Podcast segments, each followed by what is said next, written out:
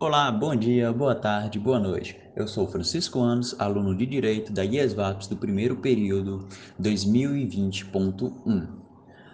Hoje nós iremos falar sobre democracia de uma forma sucinta, ou seja, bem breve. É um sistema político em que o povo participa ativamente das tomadas de decisões referente à administração de um Estado ou país. Mas o que significa a palavra democracia?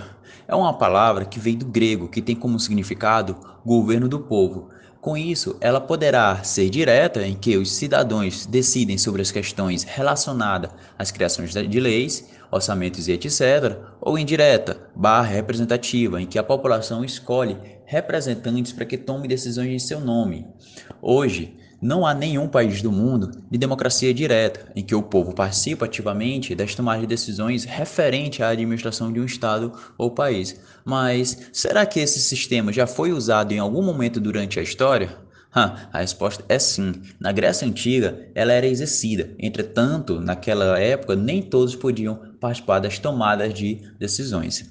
Atualmente, a população escolhe representantes para que tomem decisões em seu nome e há eleições para que estes sejam eleitos. Ou seja, a população participa das decisões através de pessoas em que confiam, escolhidas democraticamente, aonde isso seria a democracia indireta ou representativa, utilizados por países como Estados Unidos e Canadá.